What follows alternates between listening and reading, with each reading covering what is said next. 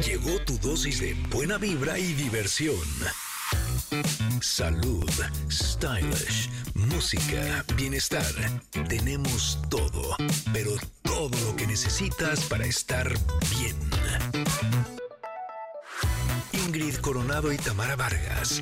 ¿Necesitamos decir más? Ingrid y Tamara en MBS. Comenzamos.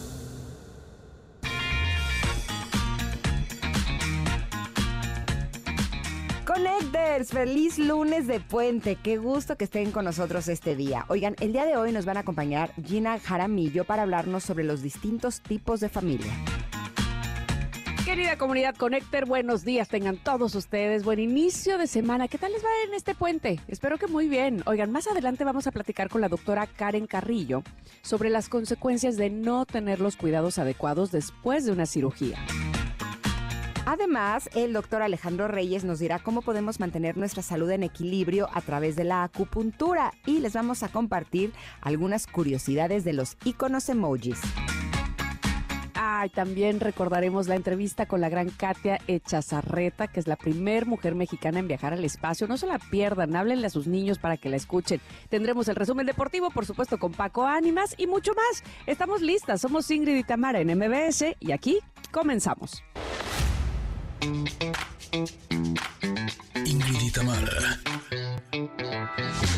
en MBS 102.5. Connectors, qué gusto que estén con nosotros este día, nuestro lunes de puente, que lo estén disfrutando mucho. Gracias, gracias, gracias por acompañarnos, por elegirnos. Les hemos preparado un programa variadito como nos gusta, que tiene mucha cosa buena, que estamos seguras que les van a encantar. Así es que le agradecemos mucho a quienes nos acompañan a través del 102.5, pero saludo también con mucho gusto a Córdoba, que nos acompañan en Exa 91.3 y también a Mazatlán, que nos acompañan en Exa 89.7. Y por supuesto que quienes en este momento estén en las plataformas digitales, escuchando el podcast, que además ya lo tenemos repartidito. Eh, pues gracias, gracias por elegirnos. El día de hoy vamos a tocar temas que son importantes. ¿eh? ¿Por qué? Pues porque a veces eh, tenemos que someternos a alguna cirugía y no sabemos que tenemos que tener cuidados especiales, ¿no? Eh, la práctica que tendremos con Gina Jaramillo, estoy segura que les va a encantar porque pues no solamente tenemos que entender que el mundo ha cambiado, sino que también las estructuras de la familia han cambiado y ya no es necesariamente una familia funcional la que consta de mamá, papá, hijos y perro o gato, ¿no? A veces eh, tenemos familias que a lo mejor hace muchos, muchos años consideraban que no eran familias funcionales, pero el hecho de que seamos diferentes no quiere decir que no lo seamos. Van a ver, es una plática que estoy segura que les va a encantar. Tú, mi querida Tam, ¿cómo estás? Ay, saludándolos con mucho gusto de saber lo que vamos a tener en el programa, me encanta. Es, yo creo que eso me motiva tanto, no sé a ti, pero cuando vemos el teaser, de verdad que decimos, ay, qué bueno esto, ay, qué bueno el otro, ay. Ojalá que ustedes también conecten. Y además tenemos pregunta del día, porque hoy vamos a hablar de los emojis o los emoticons o estas eh, figuritas eh, que digamos, se originan a partir de la happy face, de la carita amarilla, y que ahora muy comúnmente o de manera muy usual, pues eh, utilizamos en nuestras, en nuestras pláticas, sobre todo en el WhatsApp, y queremos saber cuáles son tus tres emojis, los que más utilizas y en tu opinión, cuál es su significado o qué quieres decir con esos emojis que, utilizas. Mira, Ingrid llamando los suyos, ¿no? Sí, son los que en este momento vi que están en la primera línea de la izquierda. Eso quiere decir que son los que más he utilizado, por lo menos el día de hoy. Eh, tengo dos manitas que son las que mandan buena energía. Tengo el llanto total. Sí, soy cuatro del enneagrama. Pues la verdad sí un poco dramática. Las dos manitas juntas, que yo las uso como para pedir algo, así de, por fin Y la sonrisita de chapitas, así como de un poco de timidez. Ajá, ajá. Yo, yo ya puse las mías, que es una, la de abrazo, es que es la carita con las dos manitas a los lados, eh, la carita con los tres corazones, la carita de fiesta y serpentina y la cara como de, eh, me encanta esa, que es como levantando una ceja, como ¿eh? diciendo, hmm, ¿ah? Ajá. esa yo casi no la uso, fíjate, se me olvida usarla. Es, es buena, es buena esa.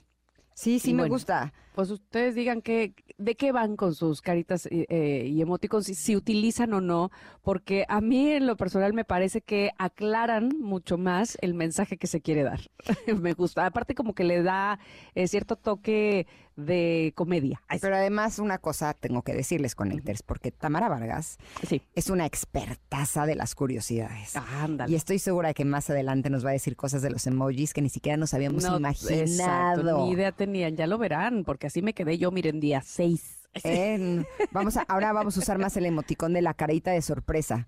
Así, lo vamos a tener que mandar repetidamente cada que le escuchemos Mm, no porque te das a la tarea. Yo no sé dónde encuentras tanta información, francamente. Sí, ¿verdad? Pues ahí, ahora que, ahora sí que hay de todo, y nomás hay que saber buscarla porque estoy segura que hay cosas que, sobre todo, que despiertan nuestra curiosidad y eso a mí me encanta. Entonces, bueno, pues, vamos a esperar sus respuestas de cuáles son sus tres emojis los que más utilizan en arroba Ingrid Tamara MBS, que es nuestro ex, y también en nuestro WhatsApp, 55 78 65 1025. Listos. Listos. todos aquí. Sí, vamos a ir a un corte, pero volvemos porque aunque sea lunes de puente, sí, tenemos comentarot. Oh, sí. Vamos y volvemos, somos Ingrid y Tamara, estamos aquí en el 102.5, regresamos. Es momento de una pausa. Ingrid y Tamara, en MBS 102.5.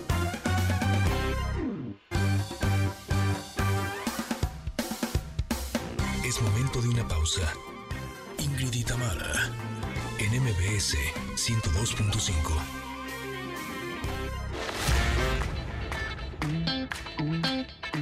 Ingrid y Tamara, en MBS 102.5. Continuamos. Connectors, ya llegamos al comentarot del día de hoy. Saqué una carta que tiene una imagen preciosa de un corazón como multidimensional, pero en la parte del centro tiene una cerradura con una llave. Y esta carta se llama Hermosa Liberación. ¿Qué es lo que nos quiere decir el día de hoy? Bueno, lo siguiente. Dice, en este momento te pide que observes en qué áreas de tu vida está presente la culpa. Ah, caray, que reconozcas cómo te está afectando a ti y a los demás y que abordes esta situación para que puedas liberarte de su yugo. ¿Has hecho o dicho algo que debas compensar? ¿Has ignorado límites o incumplido promesas? La culpa puede hacer que te des cuenta de situaciones en las que potencialmente causaste daños y te muestra cómo rectificar la transgresión. Admitir que has cometido un error y comenzar el proceso para subsanarlo es un acto de rendición de cuentas, responsabilidad y liberación. Ahora, tómate un momento para reflexionar sobre aquellas situaciones en las que hiciste daño a otras personas o a ti mismo. Yo lo pondría eso en mayúsculas. Ser consciente te liberará de las historias que cuentas sobre ello, permitiéndote conectar con el verdadero arrepentimiento. Es el momento de ser extremadamente sincero mientras te evalúas en un estado mental neutro. Una pregunta que puedes hacerte en este momento es por qué la culpa está ahí. Es posible que estés cargando con algo que ni siquiera es tuyo. Presta atención, actúa y libérate de la prisión que tú mismo has creado. ¡Tarán! Importante este mensaje, ¿eh? Sí, sí, y justo el otro día eh, me, esta carta me hizo recordar que me pasó algo. Resulta que había tenido un día complicadísimo, no mal, la verdad es que muy bueno, pero de esas veces que eh, llegaba a mis citas así en safe, ¿no? Y de tráfico terrible. Crucé la ciudad 250 veces, o sea, del sur al norte y luego al sur otra vez y luego al poniente y luego, ¿no? Y a todo llegaba así rayando y recoge y comí en el coche a las cuatro y media de la tarde. O sea, fue un día especialmente complejo y eh, una de las últimas actividades que tuve ese día, ojo, que no fue la última, Una de las. eh, una de las es que llevé a mis hijos a una cosa de, deportiva. Este, estábamos terminando eso y de pronto eh, llegó al lugar este, que era como un local comercial, eh, una señora que estaba pidiendo dinero para que le que quería comprar pañales para su bebé. Y estaba eh, eh, como que medio lloraba y, y, no y es que necesito el dinero y no sé qué. Y entonces yo me di cuenta que yo traía una mochila porque me había llevado ropa para cambiarme, para poder hacer esta cosa deportiva con mis hijos, y no llevaba mi cartera. No, Eh, era una cosa que ya la tenía prepagada por internet. Y entonces le dije, es que no traigo mi cartera. Y entonces cuando salí, eh, dije, ok, ahorita que vengan por mí, porque el señor Arturo iba a venir por nosotros allá a la calle, que según yo estaba muy cerquita, ahorita que llegue está mi bolsa ahí con mi cartera y le doy dinero a esta señora, ¿no? Porque además yo me echo el compromiso de ayudar a las personas que me lo, que me lo soliciten. Pero tardó un poco más el coche, por lo tanto cuando nos subimos al coche, eh, nos íbamos sobre la calle y dije a ver si aquí encuentro a la señora y ya no la encontré. Y en eso me dice eh, uno de mis hijos, oye Ma, ¿y por qué no le dijiste a la señora que viniera con nosotros hacia el coche, que te esperara porque ahí estaba tu cartera para darle el dinero? Me sentí tan mal, me sentí tan culpable. Entonces volteé y le dije, pues no sé, no se me ocurrió. Evidentemente mi cabeza estaba pensando en mi día de caos, ¿no? Y, y no se me ocurrió proponerle eso a la señora que necesitaba dinero para pañales de su bebé. Pero lo que me llamó la atención fue que estuve mucho tiempo sintiéndome muy culpable como si hubiera hecho algo malo, porque no tuve la oportunidad de hacer algo bueno, ¿no? Hasta que en la noche hablé por teléfono con Amorcito Corazón y le dije es que me pasó esto y no sé qué y no sé qué. Y, me dijo, a ver, tuviste la intención de ayudarla, que no, o sea, no te sientas culpable y no te castigues tú a ti, ¿no? Por no haber hecho eso que te hubiera gustado hacer. Simplemente no se te ocurrió. La próxima vez estarás más atenta y ya no te va a volver a pasar, ¿no? Cuando suceda algo así le dirás, espérame, pero que voy al coche. Pero como que eso me hizo darme cuenta cómo tenemos algunos seres humanos la mente muy culpígena. ¿No? Porque no es solamente sentirnos culpables por las cosas que le hicimos a los demás, sino que somos capaces de darnos a nosotros, ¿no? Torturarnos a nosotros con pensamientos porque no pudimos hacer algo bien. ¿No? Y puede, y yo lo digo en esta situación, pero cuántas veces hemos estado en el trabajo o hemos estado practicando algún deporte y porque no lo hicimos bien nos sentimos culpables, como si no hubiéramos querido hacerlo bien cuando realmente dimos el 100%, ¿no? Entonces creo que la culpa, si me preguntas, debería de ser la emoción que primero deberíamos de aprender a sacar de nuestro sistema te voy a decir una cosa que a, ver si, si estás de acuerdo conmigo. Este, yo creo que la culpa sirve también. ¿Sirve de qué? Te voy a decir. Hay personas. Ahora sí que tienes toda mi atención, porque para mí la culpa no sirve para nada. No, es que yo creo que hay que saber equilibrarlo también. Te voy a decir. Yo, yo soy muy culpígena y de hecho me acuerdo perfectamente de algo que hice muy mal, que para mí de las peores cosas que me pueden pasar es defraudar a alguien. O sea, que pierda la confianza en mí, alguien que a mí me importa, es terrible, terrible. Y entonces me culpo y bueno, lo paso muy mal. Y entonces me acuerdo que en aquel momento eh, mi terapeuta me dijo, a ver, Tapara, necesitamos que lo pongas en su justa dimensión. Haz de cuenta que tú entraste a una tiendita y te robaste un gancito. No asaltaste a, toda la tienda, no te robaste los garrafones, le pusiste la pistola a la señora, nada. No mataste a nadie. No mataste a nadie, te, llevaste un gancito. Estuvo muy mal, o sea, sí, pues sí, no, no. Pero a ver, necesito que lo pongas en esa dimensión. Porque estaba yo, pero azotada. Pero lo que yo te diga es poco, ¿eh? O sea, de quererme aventar, así horrible. En fin. Y después, reflexionando, me doy cuenta que hay gente que no toma responsabilidad y entonces no siente culpa. O sea, hace y deshace y va por la vida tan campante. Entonces, eh, haciendo mal a otros sin sentir esa culpa. ¿Me explico? Yo creo que la culpa te hace aterrizar en ti. Entonces, ojo, en lugar de aterrizar, enterrarte con la culpa, porque eso es muy, muy fuerte, muy feo y ojo con seguir volando y pensando que tú no eres responsable ni culpándote de nada. Me parece a mí que sí, de, sí debe tener una, eh, una función. Esa, eh, eh, esa, no sé si es una emoción, pero, pero sentir culpa es porque te, tú tenías esa culpa, no porque fueras culpable, pero sí sentías una cierta responsabilidad de ayudar a esa persona porque tú estás en una posición que en ese momento podía ayudar. No quiere decir que hayas hecho malísimo porque no la ayudaste. No, evidentemente no. Pero habla mucho de ti. Habla mucho de querer haberle eh, ayudado a esa señora. Y bueno, a lo mejor faltó creatividad, estaba tu mente en otra cosa, pero sí habla de tu generosidad también. Pues sí, pero también habla de cómo me castigo yo a mí misma. Eso es lo, eso es lo que no está bien. O, sea, eh, no, te, no te, te, robaste solo el gancito, ¿me explico? O sea, eso es lo que difícilmente uno, o más bien lo que uno tendría que aprender a partir de ese, de ese sentimiento, que no es emoción, es un sentimiento de culpa, este, a equilibrarse y a poner los pies en la tierra y decir, ok, como bien te dijeron, eh, las circunstancias no se dieron finalmente para que yo pudiera ayudar, pero voy a ayudar a alguien, ¿no? Sí, sí, y también este aprender que el que te tortures a ti mismo no sirve de nada. No sirve de nada, o sea, de veras, porque la, pasé mal. E incluso dicen los sabios cabalistas que, eh, o sea, que uno cree que si tiene una mala acción va a recibir un castigo pero que el castigo realmente es cuando te sientes culpable, No, con la acción en sí.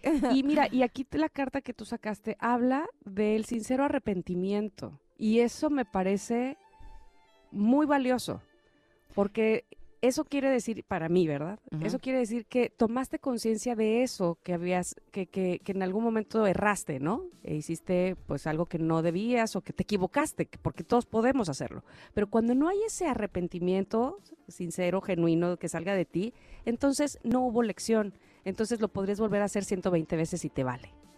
Sí, ahora sí hay que estar como siempre a las vivas, porque siento que la culpa es bien tramposa. Totalmente. Y, mira, siempre se va a querer colar. Y si te fijas, también puede ser la ansiedad, la tristeza. O sea, yo creo que con todas las emociones hay que tener ese equilibrio, que finalmente ese es el trabajo que venimos a hacer, ¿no? que no es cualquier cosa.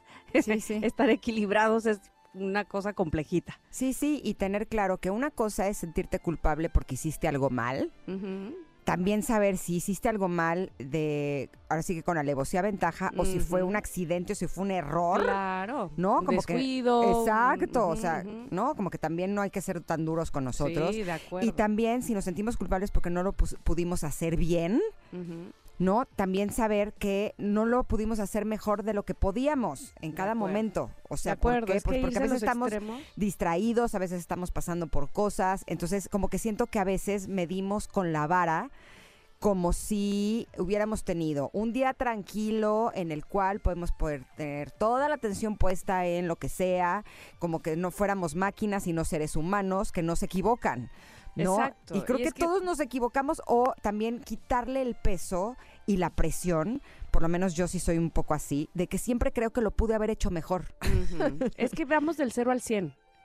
A mí me pasa, o sea, o es blanco o es negro, o lo hice mal o lo hice bien, y entonces no. No, no, no, porque como decías tú hace un momento, este, o ya no me acuerdo cuándo, porque hemos dicho tantas cosas en los comentarios, este, que, que decías, también esas cosas que hicimos bien, también celebrarlas o también eh, enfocarnos ahí, porque tú tuviste, como bien decían, una muy buena intención. Y eso habla muy bien de ti, insisto.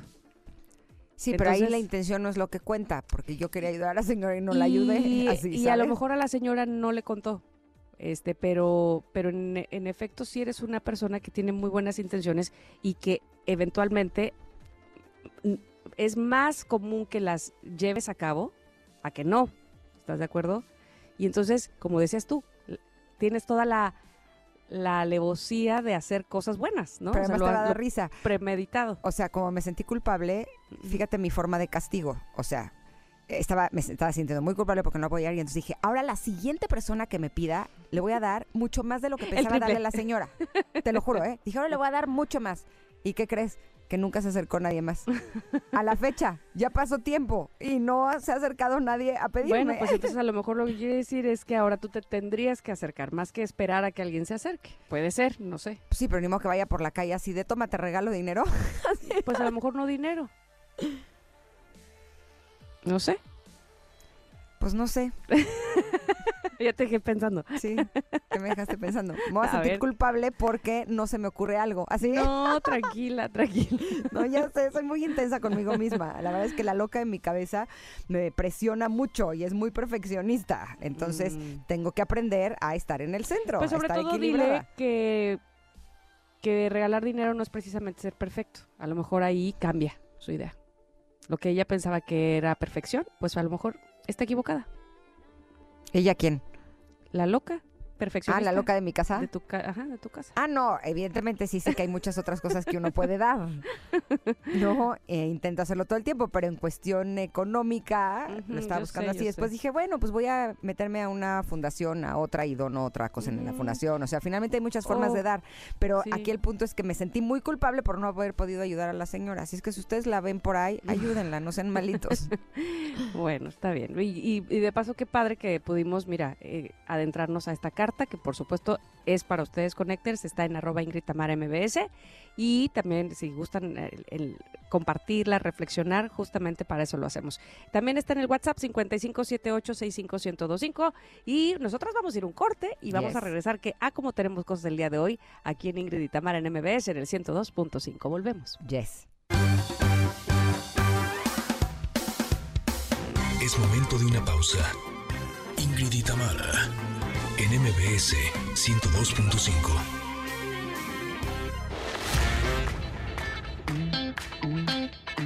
Ingrid y Tamara, NMBS 102.5. Continuamos.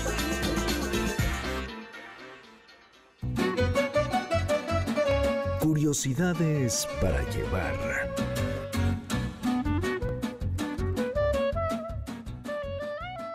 Bienvenidos a su gustadísima sección. Sí, es gustadísima, a mí me encanta. Curiosidades para llevar, para que usted las traiga ahí en su bolso, ahí en su mente y las reparta en el momento que le hagan falta. Eh, de estas cosas que a lo mejor usted no se preguntaba, pero hasta que las sabe dice, oh, claro, ¿cómo es, cómo es que no sabía yo esto? Les voy a contar lo siguiente. ¿Estás preparada, Ingrid? Sí, estoy preparada. Oye, te voy a dar curiosidades de las imágenes o iconos que se han vuelto súper populares, que yo creo que hay mucho, habemos muchos que los utilizamos diariamente y son los emojis. Ajá. Que surgieron en 1999. Yo utilizo muchos emojis. Yo también. Sí, también es que, ¿sabes qué? Que siento que cuando escribimos un texto es difícil poderle dar intención. ¿No? Se podía prestar para una cosa u otra. Y en cambio, con los emojis le das como la intención de lo que quieres decir. Y eso se me hace maravilloso. Totalmente, suenas menos rudo. De hecho, esa es un poco la, intención, o mucho la intención que tuvieron los japoneses, que son inteligentísimos. Y entonces, eh, desde 1999 los eh, utilizan. Y o E de emoticon o, de la palabra emoji, E significa imagen, emoji, carácter. El padre de, los emojis fue el ingeniero Shigetaka Kurita, ay, amo, quien eh, formaba parte de una empresa llamada NTT Docomo y los creó para que se estrenaran en la primera versión de un móvil que salió en aquel momento. Pero existe una organización que aprueba los emojis, ¿sabías eso? No. Oh, sí o si no, no es así cualquiera, ahora sí, que no es enchilame la otra, póngame lo que sea, no. O sea que esa asociación aprobó la berenjena. Aprobó la berenjena y por eso hay muchos emojis que no tienen nada que ver con nuestra cultura mexicana, pues son japoneses y que seguramente no vamos a usar nunca. Pero bueno, único de Consortium es la organización encargada de estandarizar y de aprobar los emojis. Cada año lanzan una nueva versión que incluye nuevos emojis que pueden ser utilizados no solo en diferentes plataformas y dispositivos, sino precisamente ahora están tratando que sean universales, no nada más los, los japoneses, ¿no? Es decir, este, no nada más lo que representa a Japón. Y bueno, eh, te voy a decir que hay un día en el calendario que es el día del emoji y que es curioso porque ese día es el 17 de julio. Y te preguntarás, bueno, ese día, ¿por qué? ¿Qué pasó? ¿Qué hicieron? ¿O qué? ¿Se inventaron ese día? No, no se inventaron ese día. Resulta que Steve Jobs decidió que el 17 de julio de 2002 la compañía presentara ante el mundo el calendario para Mac. Y esa misma fecha apareciera un icono o un emoji del calendario. Y entonces si te fijas en el emoji de calendario, viene el 17 de julio. Mm. Entonces, esa es la fecha del día del emoji gracias a Steve Jobs. ¿Cómo la ves? Bravo, Steve Jobs. Sí, pues Una es otra de las cosas que, que, hizo este señor. Este, pero bueno, eh, por otro lado, eh, te voy a decir que emoji fue elegida como la palabra del año por el diccionario Oxford, esto en 2015, que fue yo creo que cuando más se hizo el boom y hasta la fecha no se ha dejado de usar, por supuesto, ni la palabra ni los emoticons como tal, pero eh, ya forma parte de un calendario. Así es que eh, también otra, otra cosa curiosa que, que tengo sobre los emojis es que dicen que los que más usan hablan mucho de tu personalidad. ¿Tú Ay, crees? Nanita, yo creo que sí, por supuesto. O sea, adivina, si ves tú mis primeros cinco emojis, A ver, dime cuáles son. eh, o sea, sin verlos, te puedo decir que es el que llora muchísimo, el que se ríe muchísimo, el que ama muchísimo. pues sí, las emociones, entre más dramáticas, más uso el emoji, pero me vamos a meter a ver y ya te lo confirmo. ¿Tú? A ver, mira, tengo aquí, es que cómo los cuentas, de, a- de abajo hacia arriba, de arriba hacia abajo. ¿Cuál- ¿Cuáles serán los Según yo es de arriba hacia abajo en la parte izquierda. ¿De izquierda a derecha? No, o sea, es arriba abajo. O sea, todas las de la izquierda. Toda la primera línea. Ahí te, Exacto. te las voy a mandar en este momento cuáles son las que utilizo. Y tú me dirás si forman parte de mi personalidad, pero se las digo yo a ustedes. Es la del besito que la uso muchísimo, que no es la del besito con corazón, porque esa se me hace como un poco hipócrita. o más fría, quiero decir. Yo uso la del besito con ojito cerrado, que esa se me hace más de neta. Este, esa va más conmigo. Uso mucho la de la fiesta, sí, la del gorrito de fiesta y serpentinas y así, espantasuegras. Uso también la de los lentecitos, la del emoji como nerd. Ajá. Eh, por lo que veo aquí, uso mucho la de carita triste, así totalmente la, la boca hacia abajo. Y la de que está sonriendo, pero con una gotita en la frente como de nervios. Esas son las Ok, mías. sí, tu personalidad. ¿Ves? Ahí estoy. La mía es el que llora en drama, así, ¡ah! pero sin lágrimas. O sea que solo lloro de, de drama, no lloro en serio. El que llora de risa. El que da besito con corazoncito y ojito cer- eh, cerrado.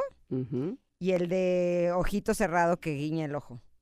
Ah, pues mira, qué importante esos que, que acabas de mencionar, porque eh, según el un estudio, los emoji que tienen corazón te hacen ser más simpático o simpática. Este estudio reveló que los emoji- emojis que, eh, que pueden hacer que una persona luzca mucho más deseable en su conversación y más simpática, justo es, en primer lugar, el emoji que tiene los dos ojitos de corazón. En segundo lugar, la carita que está rodeada de corazones, que a mí me gusta mucho también. Y en tercer lugar, la carita de mandando beso con corazón, que a mí se me hacía como que medio X, pues mira, no, es importante esa carita, ¿eh? Ah, preguntabas hace rato, pero ¿cómo? ¿Hubo alguien que aceptó la berenjena? bueno, todo un comité aceptó la Un berenjena. comité aceptó la berenjena. Pero no ahí te va. creer. La berenjena es uno de los emojis más odiados. Sí, eh, dice, así como es, un- hay una encuesta que revela cuáles son los signos que hacen parecer a una persona más confiable, más alegre, como los que acabo de decir de los corazoncitos, también en esta encuesta se mencionó cuáles son los emojis que podrían hacer a un internauta que resulte más desagradable. La primera es la de la cara enojada, no la que está roja, sino la amarilla, simplemente cara enojada. La, en segundo lugar está la berenjena, pero ¿por qué te vas a, a- por qué te van a odiar por poner una berenjena? bueno, puede ser, sí, claro. Ya entendí. Eh, más en México. Y en tercer lugar, el signo de una, ah, de una popó. Esa es la que te hace ver más desagradable en tus conversaciones. Ese no lo he usado, fíjate. Mm, ¿Tú sí usas ese? no, casi no uso ese de la popó. No sé si algo, sí, seguramente sí alguna vez, pero se me hace que, que nada más para decir que voy al baño, yo creo. ¿Sabes a mí cuál me encanta? Mm. El que tiene cara de, ch- ya sabes, mira, te lo voy a mandar. A ver. El que es como- como, como carita chuequita de, Ah, ese me Ah. encanta, carita chuequita, me encanta, me encanta. Sin embargo, te voy a decir también que ese no ganó el emoji del año, porque también se hace eso de elegir el emoji del año. ¿en serio? Te lo juro, ¿Y desde, el quiénes son los 2000 que votan? desde el 2014. Quiero ser de los que votan yo. Eh, la Emojipedia elige un emoji del año que representa los acontecimientos y tendencias destacadas. Algunos emojis seleccionados ah, o que han sido ganadores, por ejemplo, ha sido el símbolo 100, ese, el, número 100 que, que está en rojo y que le ponen doble línea abajo, ese ha ganado. en 2014. En 2015 ganó, ¿sabes qué? El, ese, ese es que me estás mostrando. En 2015 ganó el de las dos manitas hacia arriba, como que, eh, de porra. Ese ganó en 2015. En 2016 ganó el de las manos aplaudiendo. Ok.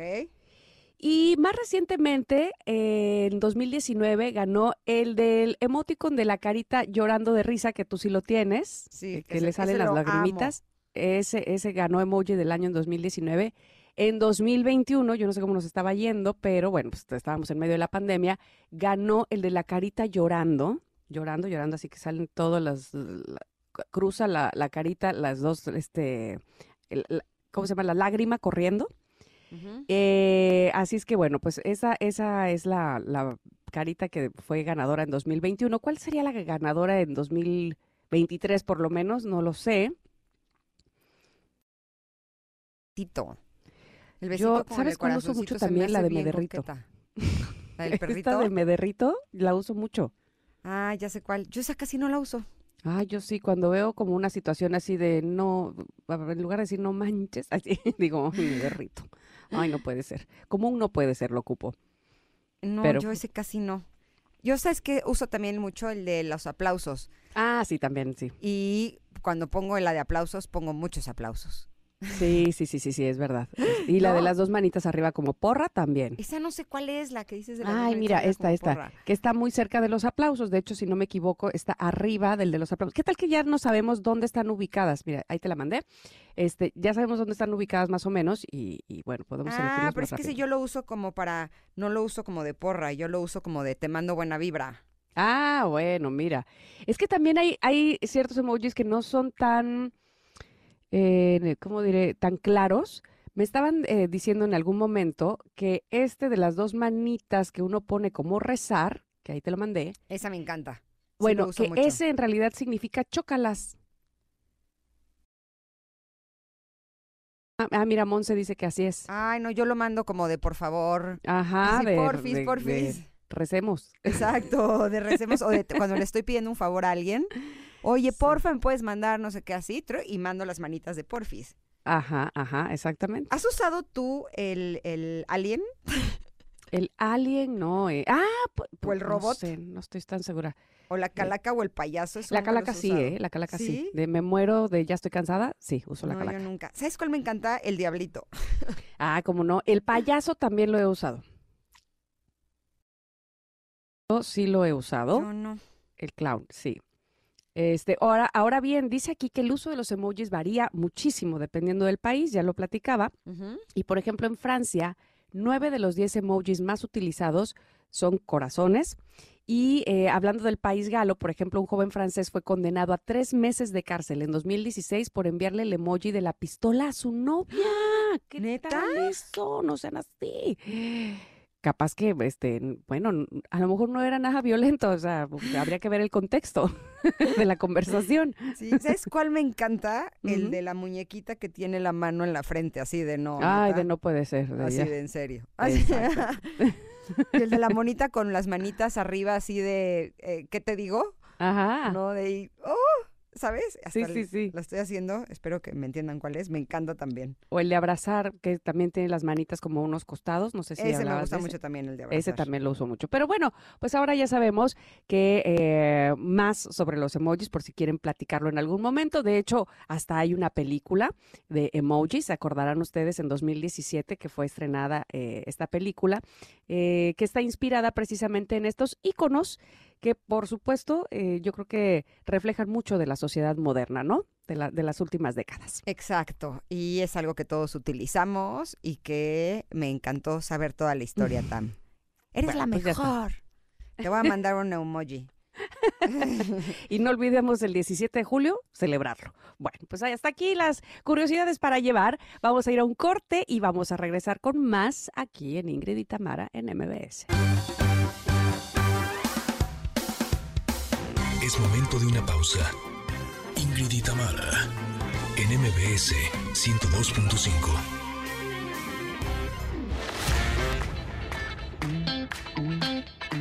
Ingrid y Tamara, en MBS 102.5.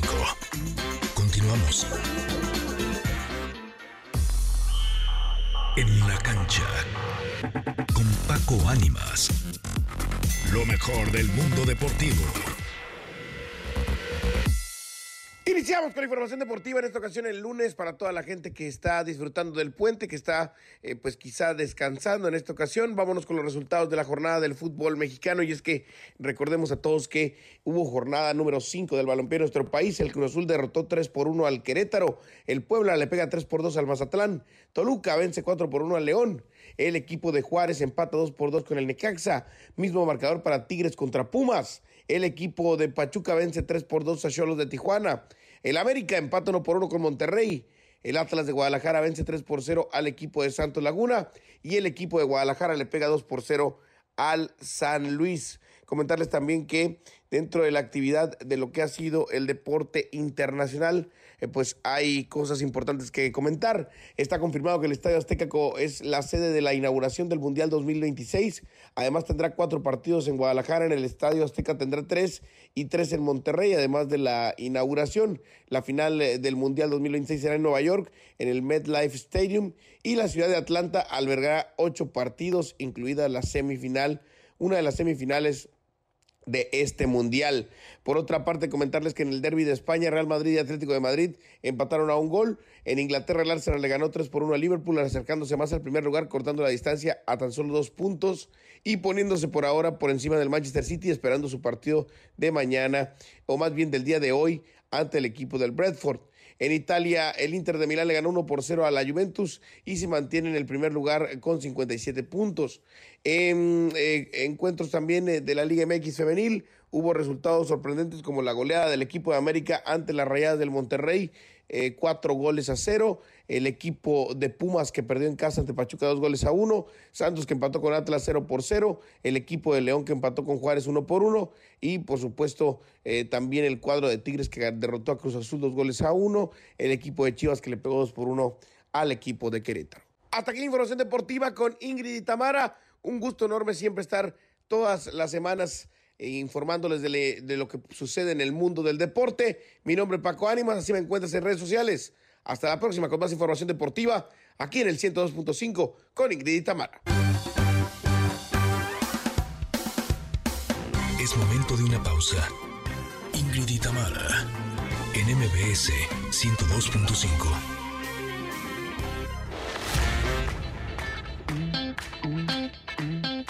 Tamara, NMBS 102.5. Continuamos.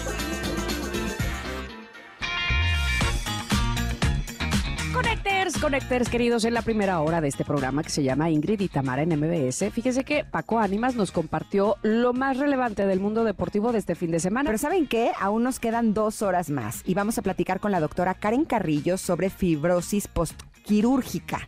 Y también Gina Jaramillo nos hablará sobre los distintos tipos de familia y mucho más. Nosotros somos Ingrid y Tamara, estamos aquí en MBS. Continuamos. Ingrid y Tamara, en MBS 102.5. Conectores, el día de hoy eh, vamos a hablar de un libro cuento ilustrado, bellísimo, que además toca uno de los temas que actualmente hay más necesidad de saber, de entender y de conectar. Por eso me da un enorme gusto recibir en cabina a Gina Jaramillo, que nos va a hablar del guardián de los quesos. ¿Cómo estás, Gina? Ay, muy feliz de estar aquí en tu cabina y platicarte de esta historia que, como bien mencionas, hoy más que nunca es necesaria repasarla desde el amor, desde el respeto, desde la empatía y siempre con esta posibilidad de entablar conversaciones con nuestras infancias. Eso me encanta y me gustaría que para empezar nos compartieras la primera parte de este libro que está inspirado en hechos reales. Pues mira, este libro eh, justo está inspirado en hechos reales. Yo tengo un gato que se llama Tigre, que es un vago. Yo creo que muchas familias se van a identificar con esta historia. Es que los gatos son muy vagos. Son muy vagos. O son muy vagos o nunca salen de su casa. Bueno, pues mi gato es vaguísimo, se la pasa en la calle. Luego hay días que se va todo cochino. ¿Por días se va? Sí, se va por días y regresa bañadito. Una vez regresó con un, con un collarcito que ya aparece en el cuento. ¿Regresa bañadito de que se lamió? No, o de que, alguien lo bañó. Que se va a otras casas. Yo descubrí que este gato tenía otras casas y otras familias. ¿Huele a leña de otro hogar? Exacto, huele a leña de otro hogar. Así que eh, cuando Nunca descubrí había escuchado eso, que un gato tuviera una segunda familia no, o tercera. O tercera. Y para mí al principio fue como muy triste, como que dije, ay, mi gato tiene otras familias. Y luego me dio mucha emoción. Sentiste el corazón claro, roto. sentir corazón roto, pero luego me dio mucha emoción entender que en realidad también las personas somos así. Tus amigas son tu familia también, la familia nuclear que tienes, eh, la familia de la escuela, de tus hijos. Yo creo que también vamos construyendo. La familia de tu pareja. Otras familias, la familia de tu pareja, por supuesto. Así que, bueno, esta, esta historia busca justamente integrar esas múltiples familias y también es un homenaje a el vínculo entre hermanos, hermanas. ¿Tú eres hermana? Sí, yo tengo tres hermanas y un hermano. Yo te juro, Ingrid, que las cosas más bonitas que me han pasado en la vida es ser hermana mayor. Tengo una satisfacción enorme y sobre todo de recordar en mi infancia la complicidad, las risas con mi hermano, las navidades, eh, todo lo que transcurría en nuestro microuniverso infantil a nivel hermandad. Para mí ha sido grandioso, hermoso e inigualable. Y este libro justo eh, busca también eso, hacer un homenaje a todas aquellas personas que tuvimos la posibilidad de ser hermanes y quienes no, quienes buscamos en nuestras mejores amigas o nuestros mejores amigues esa, esa hermandad también. Yo también soy la hermana mayor y mis hermanas sí son mis mejores amigas. Sí. O sea, sí es con quienes tengo mayor complicidad, cercanía. O sea, sí me pongo a pensar que fuera de eh, las personas con las que trabajo y mis hijos que son con los que vivo, mis hermanas sí son a las personas a Mm. las que más veo, a las que más Sí. frecuento, con quienes más he viajado, Sí. porque pues eh, ahora sí que crecimos juntas, Sí. sabemos quiénes somos desde el origen y esa relación es súper, súper bonita. Pero me gusta que tu libro también toca eh, cómo actualmente ya la familia no es papá, mamá y los hijos, ¿no? Actualmente la familia ya es una familia diversa. Y yo me acuerdo cuando me divorcié la primera vez que eh, mi corazón estaba muy roto, no Mm. solamente por la pérdida, sino porque yo pensaba que ya mi hijo no le iba a poder dar una familia sana, una familia saludable, una Mm. familia funcional. ¿Por qué? Pues porque tenía la idea de que una familia es papá y mamá y con los hijos, ¿no? Y el perro o el gato, Ajá, o los dos. ajá. ¿no? Y con el tiempo he ido aprendiendo que una familia amorosa, sana y funcional no necesariamente tiene estos miembros de la familia, ¿no? En mi caso, mi familia son mis tres hijos, mi perro y yo. Y somos una familia muy linda, muy Claro, unida, muy sí. funcional y muy buena, ¿no? Sí. No tiene que ser necesariamente así. Qué padre que en tu libro estés tocando este tema. Pues justamente hay una página por ahí que dice que hay tantas familias como quesos. Y yo creo que esa es una realidad. ¿Por eso se llama así el libro? El guardián de los quesos porque es una metáfora. Eh, la, la tienda de los quesos que aparece en el libro y ese gato existen, pero me parece que es un lugar muy bonito al cual podemos llegar a la conclusión de que hay tantas familias como quesos y cada familia es única y cada familia se organiza y cada familia hay que respetarla y no meternos y no juzgar, sino únicamente estar presentes si nos necesitan, eh, acompañar desde donde podamos. Y todo este, este libro tiene muchos universos. Valeria Gallo ilustró el libro y si tú te fijas la paleta de colores es muy tranquila. Va desde los ocres, naranjas y dorados, atravesando por los verde olivo hasta los rosas más prendidos. Y en esa transición de colores también, quien lea esta historia va a poder llegar a llegar a un lugar muy tranquilo, tiene muy poquito texto y hay páginas que de plano no tienen texto, pero que te presentan una ciudad, poniendo también como contexto eh, el espacio donde se desarrollan estas familias. Para mí era muy importante buscar un lugar dentro de la lectura donde hubiera total tranquilidad, total armonía y que fuera un libro que invita al amor, ¿sabes? Yo tengo muchas ganas de... Yo soy una ferviente, o sea, yo, defiendo el amor y la ternura con todo mi ser, porque sí creo que en estos lugares, en estos momentos sobre todo, Ingrid, donde está todo polarizado, hay un chorro de violencia, hay poca asertividad a veces porque estamos en un mundo, pues que está en un momento denso. Encontrar estas lecturas nos hace bien como familia, como infancia, y así que, pues Valeria Gallo lo hizo increíble con sus ilustraciones. Sobre todo porque me pongo a pensar y yo creo que tendemos a juzgar Ah, o- o, a total. rechazar lo que es diferente a lo de uno, ¿no? Uno creció con tal cosa y entonces crees que eso es lo que está bien. Y lo que se sale de eso, ah, ah, a lo mejor no quieres ni siquiera juzgarlo, ni siquiera por mala onda, sino porque simplemente la sensación es como que no entona con lo que tú crees, ¿no? Y entonces tiendes a, a rechazarlo. Finalmente es así. Y me gusta mucho que utilices la analogía de los quesos, porque no me, no- o sea, no imaginaría una persona diciendo que porque un queso gruyere tiene tantos hoyos, Ajá. o diciendo debería de tener menos hoyos o más hoyos, ¿no? Sí. Entonces, ¿por qué emitir un juicio a una familia en donde son dos mamás, o donde son dos papás, o donde es una mamá solita, o donde es un papá solito, o donde no tienen hijos, Sí. ¿no? O donde una familia puede ser una persona que no desee tener una familia. Totalmente. ¿No? Y, y que quiere a lo mejor solamente vivir en pareja o que quiere vivir sola o, o con solo. tus cuates. Exacto. ¿no? Y que está increíble también. Esto que acabas de decir es, es bien bonito porque justamente a veces nos volvemos especialistas en, en poner etiquetas, en ir por la vida pensando que está haciendo el junto. Y en las presentaciones que he hecho con infancias ha sido bien satisfactorio lo que me preguntan. ¿Y qué pasa con Tigre? Y está, existe Tigre y se murió el gato. Te lo juro, Ingrid, no me han dicho, oye, ¿qué onda con esas dos mamás? Oye, ¿y qué onda con esa mamá soltera que aparece por ahí? Y esos viejitos, o sea, ni por aquí les pasa. Entonces también darnos cuenta que desde nuestro adultocentrismo empezamos a gestionar ese tipo de juicios es importante y es una lección para nosotras como cuidadoras, como madres, como acompañantes de una familia. Ahora también tocas el tema de los adultos mayores. Ay, sí. Que para mí las infancias y las vejeces son dos poblaciones completamente invisibilizadas. Eh, fíjate que en la Agenda 2023, en la Agenda Feminista, uno de los principales temas son los cuidados. Y en este libro, en cada ilustración, Valeria Gallo y yo buscamos que los cuidados sean evidentes. Si tú ojeas el libro en cada página vas a encontrar a alguien cuidando de alguien. Eh, yo creo que estamos en un momento donde voltear a ver a nuestras vejeces, escucharlas, aprenderles, aceptar sus consejos, sobre todo cuidarles y acompañarles, es fundamental. Hoy sabemos que hay una crisis de cuidados fuerte y es un tema que a lo mejor se trata desde la política o en ciertos espacios muy selectos. Y para mí era muy importante en este libro evidenciar que las vejeces son parte fundamental de nuestra sociedad y que están ahí y que son nuestra familia y son nuestros compañeros también. Ahora, ¿hasta qué punto esta crisis tiene que ver con la idea que tenemos a nivel cultura de que las cuidadoras tenemos que ser nosotras las mujeres? No, total. Que nosotras somos las encargadas de cuidar a los hijos, cuidar a la pareja y cuidar a los padres, o tíos, Sí. o abuelos, o, o Sí. todos. Y finalmente, ahora sí que no hay cuerpo que aguante. No, No, Eh, además no remunerado, porque esos cuidados son no remunerados. Claro, es, como es el obligación. gran tema, claro.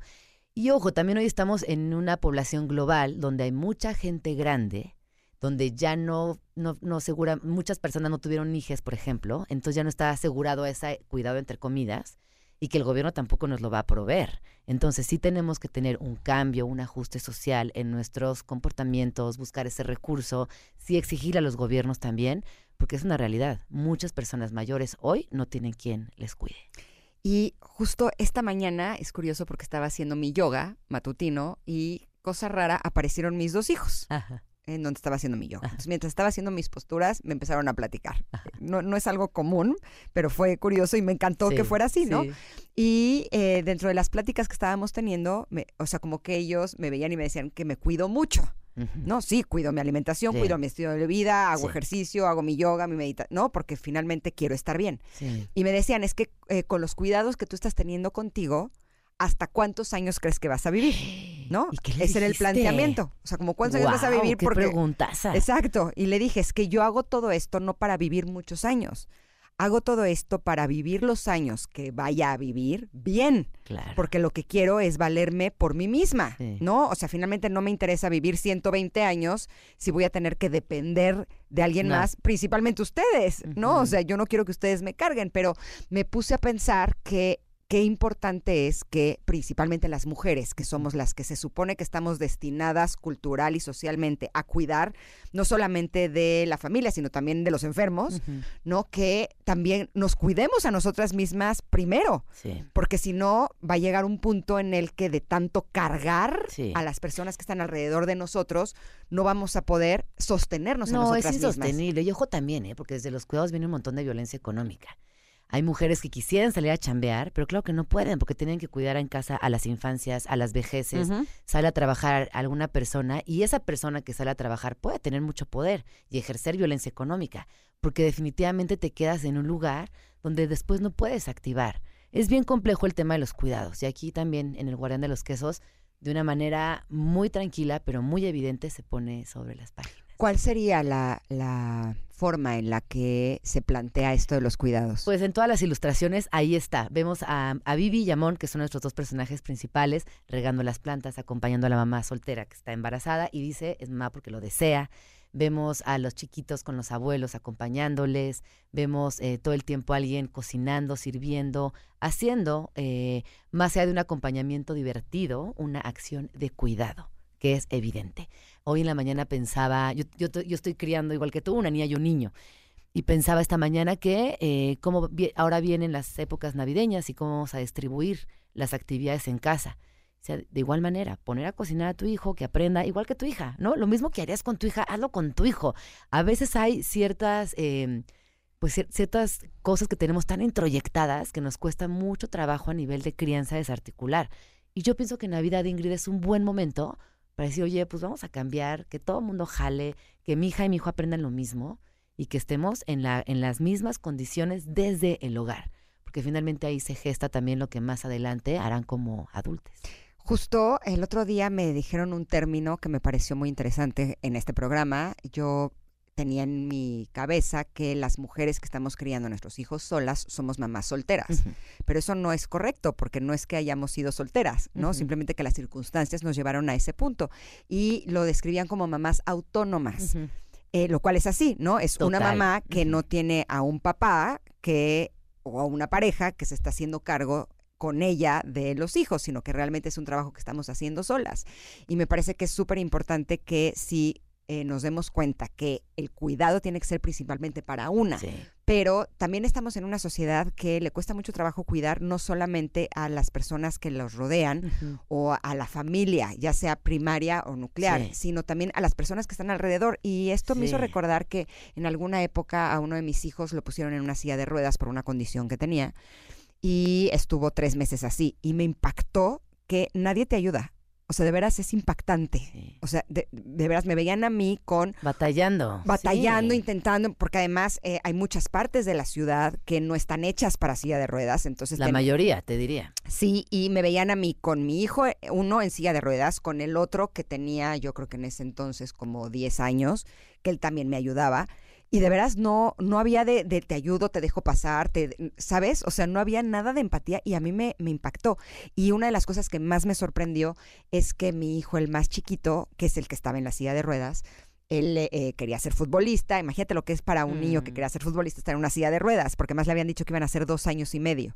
Y a la fecha me dice, ma, es que lo más difícil de haber estado en la silla de ruedas no es el que no pudiera jugar fútbol. Lo más difícil es cómo se me quedaba viendo la gente wow. ¿no? Yo me pongo a pensar en las familias que viven ese tipo de mm. situaciones siempre, ¿no? Mm. Porque lo mío, gracias a Dios, fueron solamente tres meses, pero hay familias que así viven.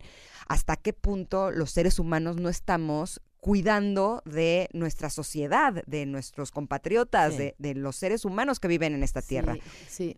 Fíjate que justo en este libro, en el Guarán de los Quesos, si tú te fijas, eh, tanto Tigre como nuestros personajitos principales van de casa en casa y también una invitación para que, oye, ¿qué está haciendo tu vecina? ¿Quién es tu vecino? ¿De, ¿A qué se dedica? ¿Por qué no, de pronto en el edificio no conocemos a nadie? Y yo creo, no sé, yo, yo soy chilanga, yo crecí en esta ciudad y yo conocía a todas las vecinas hasta la fecha cuando voy a casa de mi mamá, pues ahí están todas las vecinas y las conozco perfecto.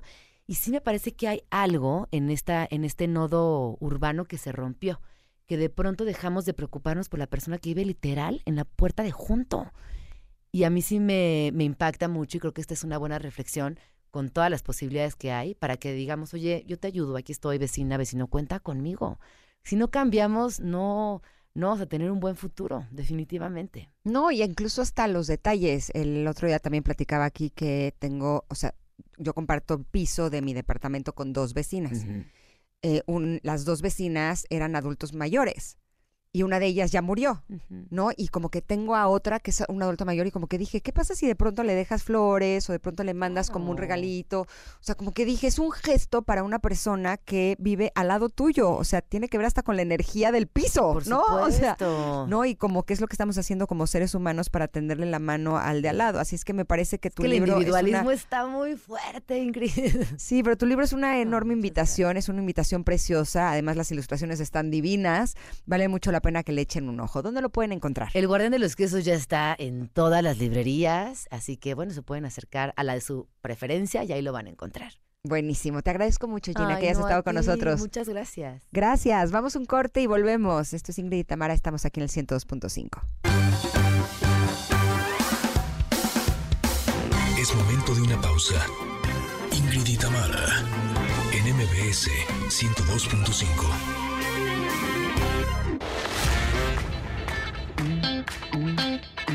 Ingrid y Tamara, NMBS 102.5. Continuamos. Inspiran respeto, admiración y el luchar por los sueños.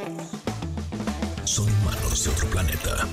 Voy a intervenir de una vez, voy a intervenir de una vez, aunque quiero que tomen nota, queridos conectores, de esta canción que estamos escuchando. Me encanta que hoy, que es miércoles de música que escucha la chaviza, pongamos una canción que canta The Rolling Stones con Lady Gaga y Stevie Wonder. Qué bien, Chavisa. Ustedes muy bien por escuchar esto que se llama Sweet Sounds of Heaven y que se lanzó este año 2023. Entonces, apúntele bien porque ahorita no, se la pusimos un pedacito, pero para que la busquemos más, más tarde y eh, la disfrutemos.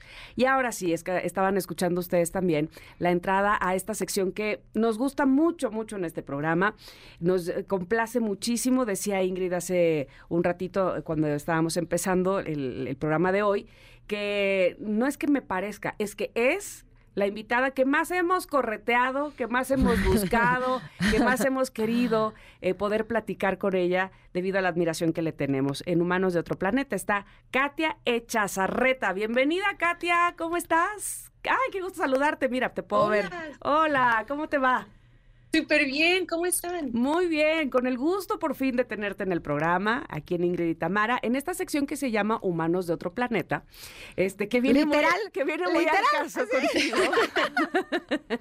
este, fíjate, nunca, este, cuando pensé en el, en el título de esta sección, evidentemente pensaba yo en, en entrevistar y saber de personalidades que han logrado muchísimas cosas y que son admiradas por muchas personas, y por eso es que estás tú aquí. Y te viene muy bien el, Humanos de otro planeta, porque vaya, tú que sí has estado fuera de este, nos vas a, decir muchísimas cosas eh, que queremos saber de ti. Y a mí siempre me gusta empezar desde el agarro y dijo, desde quién es Katia antes de ser la admirada Katia Chazarreta. Cuéntanos de ti, de tu historia en la infancia, por ejemplo. Sí, pues cuando yo era niña realmente siento que toda la vida me gustó este tema del espacio, de la ciencia, de la tecnología.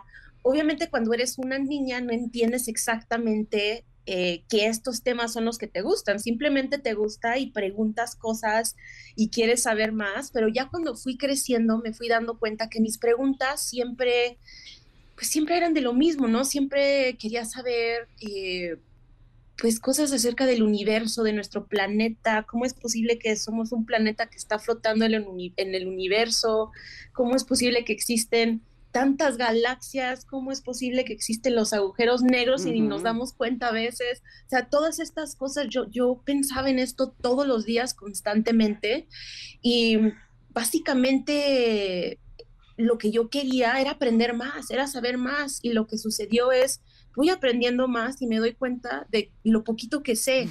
y resuelvo una, una duda y ahora ya tengo 10, 20, 30, así que pues sí, realmente fue pues una fascinación de toda la vida. Ahora dime una cosa, porque utilizamos cuando eh, queremos referirnos a que un niño tiene un sueño que es eh, prácticamente imposible o casi imposible de realizar, el que, que quiere ser de grande, quiero ser astronauta, ¿no? Es, es como, ay, ajá. Tú desde chiquita decías, quiero ser astronauta y, si, Y, si era así, tus papás no te veían con cara de ay, ajá, o, o sí te apoyaban y decían, ok, vamos a hacer lo posible para que seas astronauta. Mira, yo creo que yo pude lograr todo lo que logré por dos razones. Número uno, desde que yo era niña, yo estaba tan segura. Yo, es que cuando eres una niña, obviamente muchas de estas palabras son más fáciles de decir, decir, ay, pues es que yo voy a viajar al espacio, yo voy a ser presidente, yo voy a hacer todo esto, ¿no? es, es muy fácil decirlo. Y cuando vas creciendo es cuando tus papás ya entran en eh, pues esta, este lado.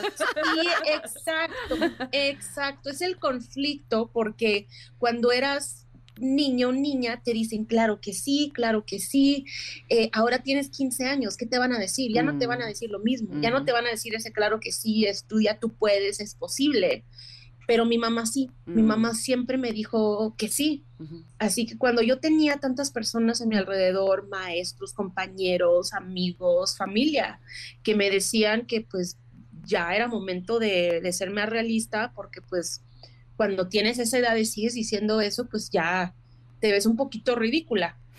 pero yo siempre sentí como que era mi secreto. Yo, yo siempre lo quise, yo siempre lo busqué, siempre trabajé para poder lograrlo algún día. Y me da mucha risa ahora porque cuando yo estaba en la prepa, yo ya no decía nada. Si me decían, ¿tú qué quieres ser? Ah, ingeniera. Pero ingeniera con la meta de eventualmente ser astronauta. Así que eventualmente pasa todo esto y me acuerdo que muchas personas me decían, pero esto qué, cómo, si nunca supimos, o sea, tú nunca dijiste nada. Pues no, ¿por qué les voy a decir algo si ya sé lo que me van a decir? No voy a decir ridícula. me iban a tirar de a loca. A ver, pero entonces eso eh, eh, quiere decir que podemos, digamos, dar pasos más concisos y más firmes a poder llegar a ser un astronauta. ¿Por qué lo digo así? Porque entonces tú estudiaste una ingeniería y eso es lo que quiero que escuchen también los eh, jóvenes que nos están escuchando y que probablemente vean en ti una posibilidad mucho más cercana y no ahora sí el sueño que nunca nadie cumplió, ¿no? Y, y luego además mexicana, de Jalisco, vamos que Katy existe, que Katy es real. Ahora dime por favor esos pasos que seguiste que te llevaron precisamente hasta después salir del, al espacio. Sí, bueno, en mi, en mi mente yo lo veía como un plan perfecto, porque yo decía, a ver, voy a trabajar y voy a hacer todo lo posible para poder lograr ser astronauta, pero ¿qué es lo que necesito? Bueno, necesito estudiar una carrera científica tecnológica, que aparte, pues me fascina, así que pues ahí no hay problema voy a ser ingeniera, voy a ser ingeniera en electrónica y para acercarme un poquito más, lo que yo quiero es trabajar en estas misiones espaciales de la NASA. Así que si nunca llego a ser astronauta, pues soy ingeniera de la NASA. Así que, pues tampoco es un mal, no, Totalmente. Así que justo para mí yo lo veía como algo, pues, mi plan A obviamente era eventualmente llegar al espacio, si tenía que trabajar el resto de mi vida para lograrlo a mis 80 años, yo estaba lista y dispuesta em, pues para hacer todo lo necesario y, seguir intentando. Pero cuando, cuando sucede tan rápido, definitivamente te cambia la vida por completo y te cambia todos esos planes que tenías para el resto de, de tu vida. Yo yo tenía todas las intenciones en, su momento, a mis 25 años, yo logré esto a los 26, así que a mis 25 años yo tenía todas las intenciones de pues ser ingeniera de la NASA, continuar con estas misiones espaciales. Ya llevaba cinco misiones espaciales, incluyendo el rover Perseverancia y un orbitador que se llama Europa Clipper, que justo va a lanzar el próximo año. Ese era mi plan, yo quería continuar así, pero sucede todo esto y, y me doy cuenta que pues a veces la vida no, no es así. A veces suceden cosas y pues tu futuro cambia por completo. Ahora dime una cosa, el hecho de que seas mujer y el hecho de que seas mexicana, ¿tú crees que hizo que esta labor, que este logro fuera más complejo o no fue algo relevante en tu caso? No, definitivamente yo siempre he dicho esto y eso es que lo, más difícil de ser ingeniera no es la ingeniería, es, ser mujer y ser mexicana. Eso es lo más difícil. Porque cuando entras a la universidad y entras en, el, en, los mejores, en, el porcentaje del 1.5% de los que entraron con mejor promedio a la universidad, nada más con verte, no imaginan que pues esa persona vayas a ser tú. Cuando entras a organizaciones como, como la NASA, eh, al inicio pues sí es muy complicado porque tenemos ahí compañeros que llevan toda la vida trabajando en estas misiones, eh, todas estas misiones que conocemos de, pues de los 80, de los 90, muchos de esos ingenieros ahí siguen. Y yo me acuerdo que una vez yo le pregunté a un compañero, ya por ahí de sus 70 años, y le dije, ¿cuándo fue la última vez que tuvieron aquí una mujer en este grupo? Y me acuerdo que se puso a pensar y se puso a nombrar misiones de, pues ya, o sea, como repasando en la cabeza, ¿no? Y, y me decía, no, en esa no, no, en esa tampoco, no, en esa tampoco, oh, wow. hasta que se fue acercando más y más y más hacia la misión en la que yo comencé. y es ahí cuando me dice, así casual, no, tú eres la primera. ¡Oh! Qué orgullo, que qué responsabilidad. Se Claro, por supuesto. Ha sido complicado, pero al mismo tiempo, pues sí, obviamente aquí estamos haciendo todo lo posible para que las próximas generaciones no tengan que pasar por eso. Eso es lo que, e, es lo que quisiera yo que, que, justo las siguientes generaciones vieran que es una realidad, vamos, que, que, eso es algo que se puede hacer, que hay un lineamiento que por lo menos tú seguiste, sí, la ingeniería, pero sí también eh, el, hacer las misiones. ¿Habrá algo que, que te haya hecho pensar en claudicar? ¿Habrá algo que a lo mejor dijeras, híjole, el nivel que tienen aquí ya en la NASA, mmm, pues a lo mejor no lo alcanzo todavía, este, ahorita vengo, voy por este, voy por tortillas y regreso porque no me, no me alcanza, voy a estudiar más, voy a hacer más para ponerme a nivel. O algo que tú dijeras, definitivamente eh, no era lo que yo pensaba. Y, entonces tiraré la toalla o regreso otro día con más calma. no sé, ¿qué, qué pensaste? Sí, saben, cuando trabajas en un lugar como la NASA, aprendes muchas cosas, pero también yo creo que lo más importante que vas a aprender es que estas personas que llevamos tal vez muchos de nosotros toda la vida imaginando que son las personas más inteligentes que existen en todo el mundo, o sea, sí, sí son muy inteligentes, pero no son superhéroes, no son superhumanos. Cometen errores, no son perfectos. Y yo creo que aprender eso y que esas esa fue una de mis primeras lecciones al llegar a la NASA, es lo más importante, porque ¿cómo nos vamos a comparar un ser imperfecto, un ser que sabe que no lo sabe todo, que sabe que, no entiende todo? Claro. Exacto. ¿Cómo vas a comparar esa persona que sabes que eres con una versión de una idea que llevamos de toda la vida de estas personas que no es real? Y es ahí cuando vas a tener problemas. Si quieres continuar así y, no aprendes esa lección, entonces claro que sí, vas a decir, no, pues aquí ya llegué, yo ya no puedo más. Cuando te das cuenta de que esa no es la realidad, es cuando también entiendes que, pues como todo, estos son temas muy complicados, esto no es fácil. Y al llegar, todos sabíamos que no iba a ser fácil y por eso lo hicimos, por mm. eso quisimos estar aquí, porque es el reto, porque no vamos a hacer lo mismo todos los días, porque ya terminamos esta misión que ha sido la misión más avanzada en toda la historia de, la tecnología espacial y ya nos vamos a la siguiente, que esa ahora va a ser la más avanzada y que ahora no sabemos cómo le vamos a hacer con esta.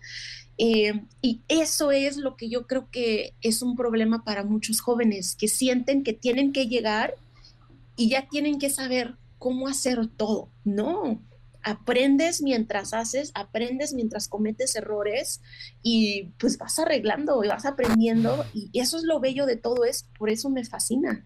Totalmente de acuerdo contigo, pero el que tú hayas sido la primera mujer mexicana en lograr estar en el espacio, eh, e-, eres la punta de lanza, ¿no? Eres la persona que está abriendo camino, eres la persona que está demostrando que sí se puede y me imagino que debe de haber muchos millones de de hombres y de mujeres en el mundo que eh, los estás inspirando y los estás ayudando a que puedan creer en sus sueños, puedan creer que ser astronauta sí es posible y que no importa eh, el género que tengas, no importa la nacionalidad, lo que se requiere es que tengas no solamente la habilidad, sino la entrega, el profesionalismo para que puedas eh, cumplir algo así que podría parecer imposible. Y justo me gustaría que nos platicaras de la segunda edición del campamento aeroespacial que estás desarrollando con tu Fundación Espacial. Me parece un proyecto hermoso. Cuéntanos de él. Claro, claro. Eh, pues un poquito de contexto también del por qué, por qué estamos haciendo todo esto.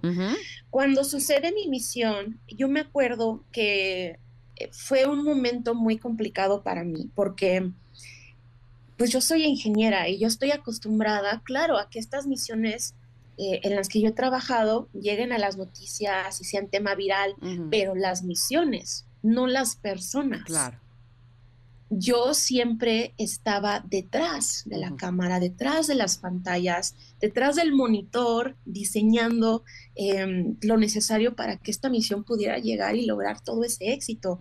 Pero cuando de un día para el otro, todas esas em, entrevistas y, y todas esas cámaras están hacia mí. Enfocándote. Es algo, es algo tan difícil para mm. una persona que nunca ha tenido esa experiencia y, que nunca lo buscó y que nunca lo esperaba. Así que cuando eso sucede, em, obviamente mi vida cambió por completo desde ese primer día, pero también lo que, lo que entonces pasa es que toda tu historia, toda tu historia de vida, eh, ahora ya es, es, algo de interés para muchas personas. Y lo que yo veía también mucho, pues obviamente eran opiniones, muchísimas opiniones. Em, relacionados con mi vida, relacionados con mi familia, relacionados con lo que yo he logrado, cómo lo logré, cuándo llegué, a qué llegué, llegué a esto, no llegué a eso.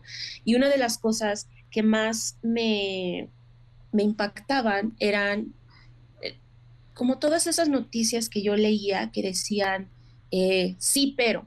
Mm. Y ese pero era que pues yo estudié en Estados Unidos, yo trabajé en mm. Estados Unidos, yo logré trabajar en la NASA, porque mi familia se mudó a Estados Unidos. Como si Entonces, eso demeritara tu esfuerzo, ¿no? Pero, y, sabes que al, inicio yo lo veía así, mm. pero me puse a pensar y me puse a, entender. Y yo creo que eso es algo que es muy importante para todos. Em, cuando te critican, lo primero que tenemos que hacer es preguntarnos, ¿es cierto o no? Y si sí es cierto, entonces, ¿qué puedo hacer al respecto? Y en estos momentos yo me acuerdo que yo decía, bueno, es que, o sea, claro que lloré, claro que batallé, claro que luché, claro que una carrera como esta en Estados Unidos como mujer mexicana es increíblemente difícil y soy la primera en lograr lo que yo he logrado, la primera en la historia, pero tienen razón. Lo hubiera logrado si yo hubiera estudiado en, en México, no sé, hubiera llegado a la NASA si no si no lograba también mi doble ciudadanía? No, porque Estados Unidos y la NASA no contratan a ciudadanos mexicanos sin ciudadanía estadounidense. Entonces me puse a pensar en todo esto y, ya no lo veía como críticas, ya lo veía como críticas no hacia mí, sino hacia la sociedad, sino hacia la situación, la falta de oportunidades, lo injusto que es. que... En todo caso, eh, te retó esa crítica. Exacto, exacto. Así que eh, yo me acuerdo que yo llevaba muchos meses pensando en todo esto y de hecho yo después de mi misión yo llegué a terapias y yo decía, es que no sé qué decir. ¿Qué le digo a un niño, a una niña mexicana que tiene que estudiar en México, que quiere ser astronauta. ¿Qué le voy a decir? Le voy a decir que la respuesta aquí es que se tiene que ir de su país y que tiene que dejar a su familia y que tiene que estudiar en otro lugar, tiene que trabajar en otro lugar y tiene que conseguir la ciudadanía de otro país, que así es como lo van a poder lograr. Eso es lo que tengo que decirles. Y decidí no. No. Yo en este momento puedo hacer algo al respecto. Yo en este momento tengo muchas posibilidades. Me están haciendo caso, me están abriendo las puertas. Si le llamo a un diputado, si le llamo a un senador, si le llamo a un gobernador, me dejan entrar, me dan cita. Así que, ¿por qué no hacemos algo al respecto? Y así es como nace todo esto, que yo entiendo que no es justo, yo entiendo que no es falta de talento, yo entiendo que no es falta de ganas, y existe también esta, esta idea, ¿no? De, ah, pues échale ganas, échale ganas, échale ganas. A veces no es suficiente y yo lo sé. Y es por eso que tomamos la decisión de crear esta fundación, Fundación Espacial Katy Chazarreta en México, para poder crear oportunidades espaciales en México para los mexicanos que no se tengan que ir, que no tengan que dejar a su familia, a su cultura para poder continuar con un sueño vamos a tener em, pues entrenamientos aeroespaciales. Logramos los primeros en la historia eh, en México y Latinoamérica este verano pasado para 100 jóvenes mexicanos que son increíblemente inteligentes, son jóvenes que se van a competencias internacionales y que ganan, pero que cuando les dices, te voy a dar esta oportunidad, completamente becado de venir a nuestro entrenamiento aeroespacial, no se la creen. Tuvimos a tres de ellos aquí, si, no, si no mal recuerdo, tuvimos a tres este, que entrevistamos y estaban, bueno, que no cabían de la felicidad y la emoción. Sí, sí, sí, claro, los tuvimos hace unos meses este ah. año, ¿verdad? Así es que me da muchísimo gusto que esto sea una realidad ya, Katia. Este, eh, y, y, antes de que se nos vaya el tiempo, porque así es este, la cosa aquí en el radio, yo sí quisiera que nos dijeras puntualmente cómo pueden hacer más jóvenes para eh, saber más de tu fundación o para poder estar más en contacto con las misiones. Claro que sí, vamos a tener nuestra segunda edición este próximo verano. Eh, este campamento va a tener como sede Ciudad de México y Morelos. Van a ser dos campamentos diferentes para edades 13 eh, a 15 y 15 a 17. Así que si quieren ser parte, vamos a tener convocatorias completamente abiertas, internacionales. Así que si eres de otro país de, de, Latinoamérica, eh, si eres de Estados Unidos, si eres de Canadá, de donde sea, si eres un eh, estudiante de esas edades, vas a poder vas a poder aplicar para ser parte de este programa. Es completamente gratuito para los estudiantes y sus padres completamente. Eso es algo que ha sido muy importante para nosotros. Claro que se van a poner un traje espacial, claro que van a tener una experiencia de diversión análoga. Eh, y en estos momentos tenemos nuestras aplicaciones abiertas para nuestros colaboradores, que son ya las, las personas que nos van a apoyar con los talleres, que nos van a apoyar con la misión análoga, que nos van a apoyar con centro de control de misión, etcétera. Así que si eres una persona que eh, ya te graduaste de la universidad, ya eres ingeniero, ya eres científico, etcétera, y quieres ser parte, también pueden aplicar en estos momentos. Esa aplicación cierra el 22 de este mes em, y pueden encontrar toda la información en fundacionespacial.com. Me encanta lo que estás haciendo, Katia. De veras eres una mujer admirable y el que estés compartiendo lo que tú ya lograste con todos los niños de nuestro país, me parece que es una labor hermosa. Pero me hiciste recordar eh, estuvimos también aquí hace unos meses a José Hernández. Eh, ah. otro astronauta mexicano. Y aunque no le hice esta pregunta que nos está llegando por parte de nuestros connectors, em, la, sí podría decirte cuál es la respuesta. ¿A qué es a lo que voy? Mira, nos escribió Enda y nos dice, esta es una pregunta para Katia. ¿Cuál es su habilidad o cualidad que ella considera que es la que la lleva a lograr sus metas? Cuando estuvo aquí José nos platicaba cómo también era un niño que soñaba con ser astronauta y cómo esa corazonada, esa certeza interior, a pesar de ser un niño mexicano de bajos recursos que cualquier persona le hubiera eh, tirado de a loco, le hubiera dicho que no iba a poder lograrlo, lo logró. ¿no? Para él, eh, yo me atrevería a decir que esta habilidad fue el eh, tener esa seguridad interna, ¿no? Y el aprender a confiar en que cualquiera puede lograr sus sueños. ¿Tú cuál dirías que es esa habilidad que tienes, que es la que te llevó al lugar en el que estás?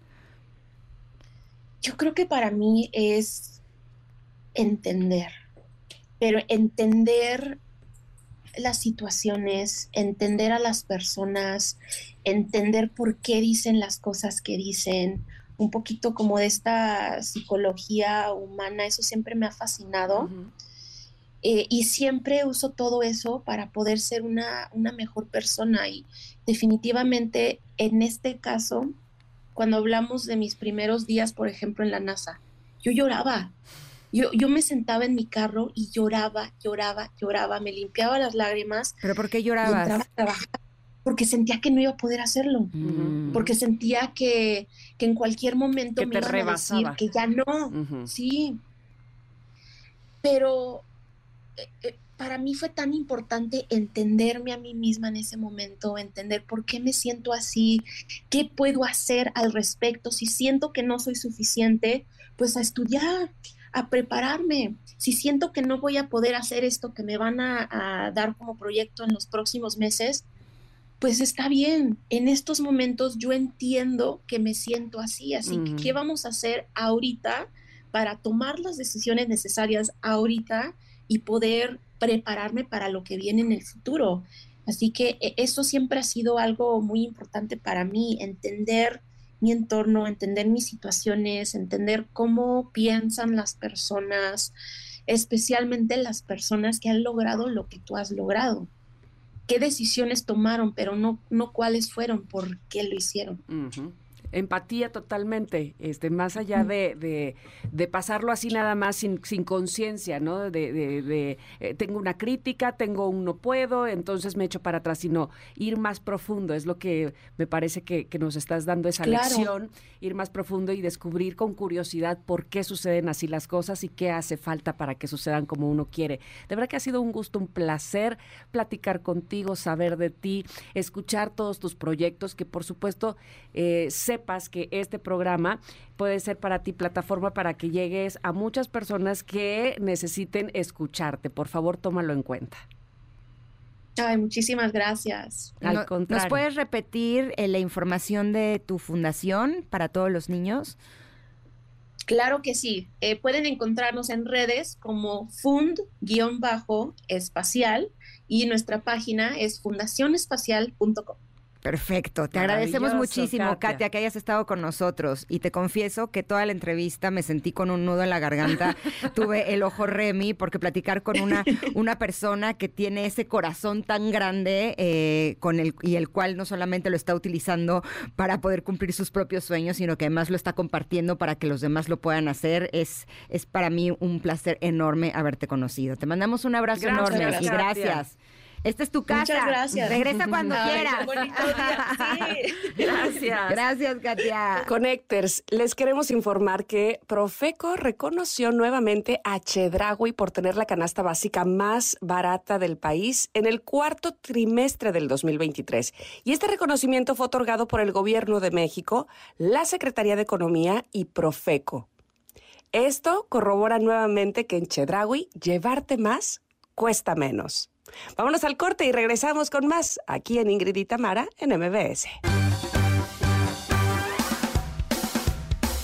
Es momento de una pausa. Ingrid y en MBS 102.5.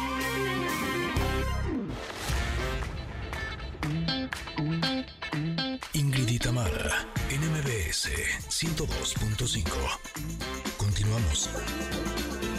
Y el día de hoy me da mucho gusto dar la bienvenida al doctor Luis Roberto Sandoval López. Él eh, es cirujano de la Universidad Nacional Autónoma de México y es especialista en la paroscopía avanzada y gastrointestinal. Y nos va a hablar de la relación que tiene, aunque usted no lo crea, el sobrepeso, el reflujo y el cáncer de esófago. Bienvenido, doctor, ¿cómo estás? Hola, ¿qué tal Ingrid? Muy bien, muchas gracias y este, pues agradecido por la oportunidad y el espacio. Al contrario, gracias por estar aquí. Y para empezar, dime, ¿cómo es que tiene una relación el sobrepeso, el reflujo y el cáncer de esófago? Sí, justo escogí este tema porque es muy interesante y porque esa relación suena un poquito rara, ¿no? Entonces, este, un poquito nada más para ampliar este tema, eh, además de cirugía y gastrointestinal, hago la parte de cirugía bariátrica, la cual es muy importante para entender eh, al paciente que llega a tener sobrepeso. Entonces, hay una relación muy directa con el sobrepeso y los pacientes que tienen de inicio reflujo, ¿sale? El reflujo es que parte del contenido del estómago se regrese hacia el esófago y provoque daño ya propiamente hacia el esófago. Eso se llamaría esofagitis, ¿sale? Cuando esto sigue progresando y tenemos cada vez más daño a todo esto, es cuando empiezan eh, justamente los problemas. ¿Qué es esto? Hay un riesgo muy elevado de tener eh, una siguiente enfermedad, que es ya una fase avanzada de esa esofagitis, eh, que se llama esófago de Barrett. Y de ahí ese riesgo aumenta 1.5 a dos veces. Y cuando tiene el paciente sobrepeso y además tiene reflujo, puede aumentar hasta 2.5 veces más que un paciente que no tiene sobre, sobrepeso la aparición de algo que se llama que es adenocarcinoma de esófago. ¿Por qué? Porque al final el sobrepeso es una, em, genera que se aumenten los factores de inflamación y además aumenta la presión del abdomen, lo cual va a estar comprimiendo el estómago y que todo ese ácido se vaya empujando y también vaya quemando poco a poco el esófago. Em, ¿Qué tanto tiempo tarda en aparecer? Es muy diferente. Cada, cada paciente tiene como un, eh, un periodo de ventana en donde debemos de estar pendientes y donde manifiestan estos primeros síntomas. Los típicos de eh, que tienen reflujo, sienten que se les regresa la comida, se acuestan y se levantan por el mismo reflujo. Esos serían los síntomas muy típicos, pero hay síntomas que son atípicos, por ejemplo, síntomas respiratorios, ¿no? Mm, pacientes con tos crónica que ya tomaron N cantidad de medicamentos, este, que llevan más de tres meses con esa tos, con esa tos, hipo, eructos. Hay pacientes que incluso llegan a tener asma por el mismo daño del ácido hacia los pulmones y son síntomas que son atípicos, ¿no? O sea, nada que ver la parte respiratoria con la parte gastrointestinal y que son los primeros datos eh, precisamente que nos hablarían de que algo no está bien, ¿no? Ahora, eh, aquí es la pregunta del millón, porque yo tenía entendido que el reflujo tenía que ver con una válvula que no cierra correctamente y eso hace que el ácido del estómago se suba y que por eso se sientan como estas agruras, como esta acidez en, la parte del esófago. Eh, ¿Eso qué tendría que ver con la obesidad o con el sobrepeso? ¿Deja de funcionar o qué, o qué sucede? Eh, esa valvulita que tú comentas, eh, justo hay gente que no la tiene funcionando de la mejor manera, ¿no? Entonces, esa válvula o ese esfínter, que es propiamente, es un, es un esfínter laxo, es un, es un esfínter flojo. Ok. Em, si sumado a esto tenemos asociado una hernia hiatal, ¿qué es esto? Eh, el esófago pasa del tórax hacia el estómago mediante, pues digamos, una abertura que es fisiológica, es normal. Cuando esa abertura de esos pilares del diafragma se abre más, se forma la hernia hiatal.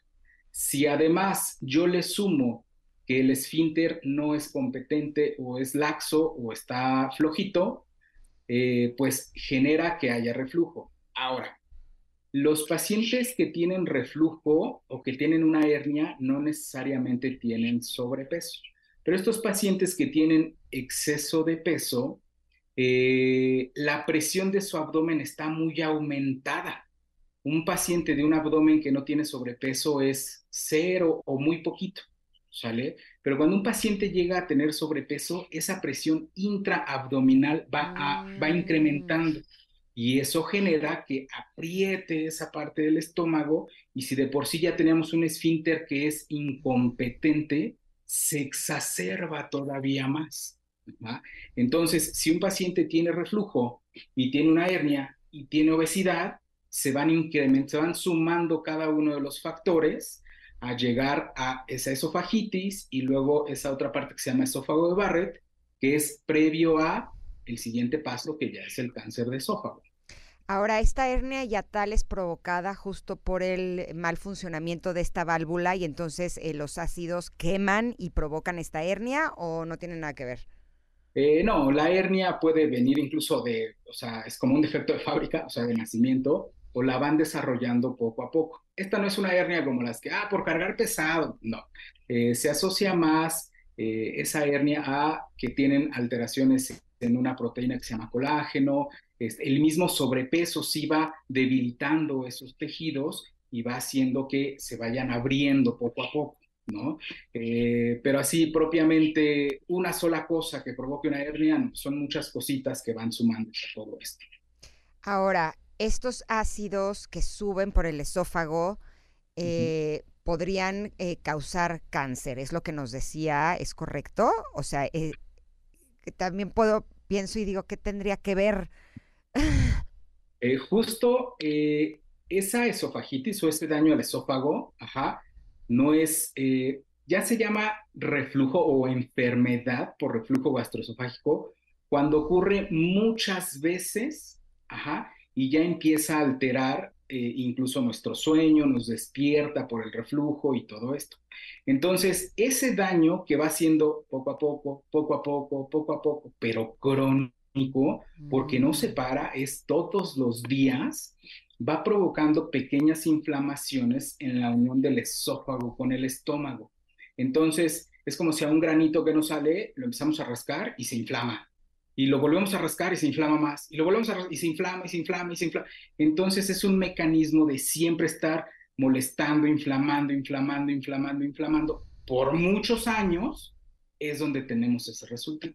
Ok, ahora sí lo entendí, perfecto. ¿Ahora es operable? Sí, justo, eh, de hecho, antes de operarse, yo creo que hay que hablar de prevención, ¿no? Para no llegar ya a un tratamiento adelantado. Entonces, todos aquellos pacientes que tienen datos de reflujo, esta tos crónica, eh, eh, asma incluso que no, que no remite a un tratamiento estándar, este, que tienen agruras más allá de lo normal, hay veces que hasta con agua tenemos agruras, debemos hacer varios estudios, entre ellos está el de endoscopía, que es una camarita que se mete a lo largo de la boca, ve el esófago, evalúa el estómago y la primera parte del intestino. Si en ese momento vemos ya daño en el esófago, que es esa inflamación que va progresando, ese es el momento de actuar, porque ahí es donde valoramos incluso si hay una hernia yatal, entonces en ese momento ofrecemos algún tipo de cirugía que es para cada paciente. No todos los pacientes son la misma cirugía para todos. Hay que valorar cada uno y todo esto. Y específicamente para los pacientes que llegan a tener una obesidad, por ejemplo, obesidad grado 2, que se asocia, por ejemplo, diabetes, hipertensión, este, esas enfermedades que son crónicas por la misma, el mismo sobrepeso, se les ofrece incluso otro tipo de cirugía que le va a ayudar a controlar el reflujo, el peso y controlar sus enfermedades crónicas. Entonces lo que hacemos es que detenemos ahí la enfermedad y la inflamación y no dejamos que avance o que se vaya más allá, que siga progresando a ese esófago de Barrett y que ya después llegue a, eh, a un cáncer, ¿no? ¿Hay alimentos que podrían estar provocando que este problema se haga más grave? No sé, se me ocurre agrios, picosos o no necesariamente. No necesariamente, por ahí hay como muchos mitos, ¿no? Eh, hay alimentos que sí van a provocar que ese esfínter se dilate o se haga un poquito más flojo, que sean propensos más al reflujo. Ajá. ¿Como eh, cuáles? por ejemplo, eh, alimentos que sí generan todo eso, café, el chocolate, el café, el chocolate, este, por ejemplo, fresas, la menta, ajá, hacen que ese esfínter se dilate un poquito. Hay algunos otros, eh, yo creo que el que más tenemos, hemos visto y que se asocia mucho es también el cigarro, el tabaquismo. Entonces, ese mismo cigarro, además de que, o sea, no todo va hacia los pulmones, sino a la hora de que tragan el humo, parte va hacia el estómago, daña el estómago, daña el esófago y hace que ese esfínter también se abra. Algunos fármacos que son muy, eh, que somos como muy propensos por ahí a tomar. Entonces, eh, ah, que me duele la cabeza, ah, me tomo este, esta cosita, me duele tal cosa, ah, me tomo... Esos, esos analgésicos antiinflamatorios son muy irritantes también para el estómago. Eh, uno de los mitos, por ejemplo, es que ah, es que mucho limón. No, la verdad es que no.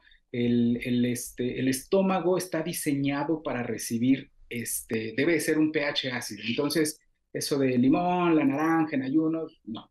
Eh, y del café, esa parte es como cierto mito porque es el café, pero eh, por ejemplo es solo desayuno café y nada más de aquí a 8 horas o 10 horas. Eso va a generar que el ácido del, del estómago aumente y pues se, exacerba el daño, ¿no? ¿Qué pasa con los antiácidos? De así, de siento dolorcito en la boca, el estómago y tomo antiácidos. ¿Esto podría ser eh, algo bueno o malo? Eh, no es tan mal, pero están, están mal indicados, vaya, ¿no? Todo el mundo lo que hacemos es, ah, ardorcito, comí algo, algo feo y nos echamos esos antiácidos, ¿no? Entonces, bueno, eh, el problema es que lo único que estamos haciendo es que tapamos la urgencia en ese momento. Ajá. O sea, bueno, la urgencia que es el malestar de, de la acidez y todo esto. Pero no le estamos dando un seguimiento, ¿qué es esto?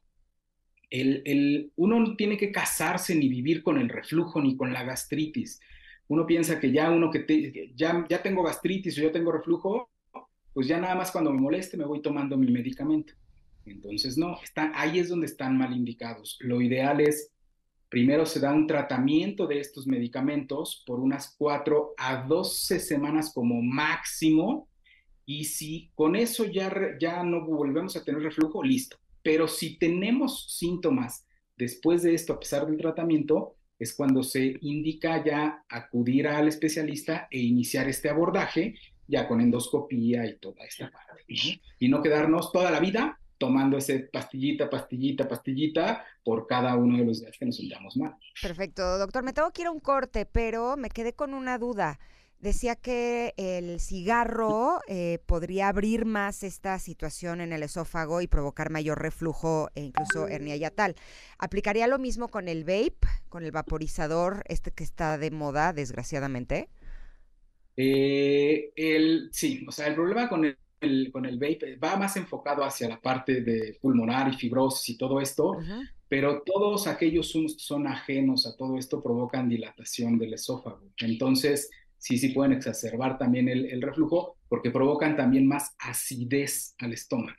Perfecto. Doctor Luis Roberto Sandoval López, ¿dónde te pueden encontrar nuestros connectors? Ah, muchas gracias. Eh, nos pueden seguir ahí en nuestras redes, doctor Roberto Sandoval, DR Roberto Sandoval, este, igual la página DR Roberto Sandoval, este, Facebook, Instagram, todos somos lo mismo, ahí estamos nosotros y con gusto para atendernos. Te agradecemos muchísimo que hayas estado con nosotros. Muchas gracias. Muchas gracias a ti. Bonita tarde. Gracias, igualmente. Nos vamos a un corte, pero volvemos. Esto es Ingrid y. Estamos aquí en el 102.5. Regresamos.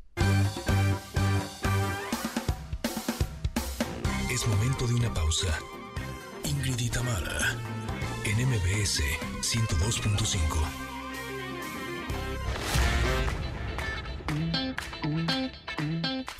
Tamara, en MBS 102.5. Continuamos.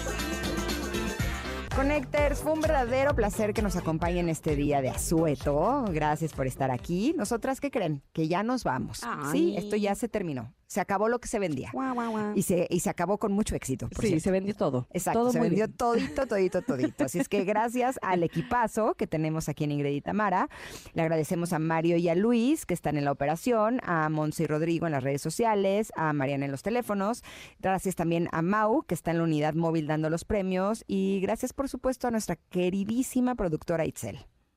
Así es, ustedes se van a quedar en compañía de Manuel López San Martín, que tiene toda la información, la más relevante del día. Nosotros aquí los esperamos, Connectors, mañana nuevamente. Ya saben que a las 10 de la mañana ya tenemos nuestra cita, ¿eh? Nada de que, ay, se me olvidó. Aquí los esperamos desde las 10 y hasta la 1, con todo el contenido de Ingrid y Tamara en MBS. Gracias a todos. Bye, bye. Bye. Gracias por acompañarnos.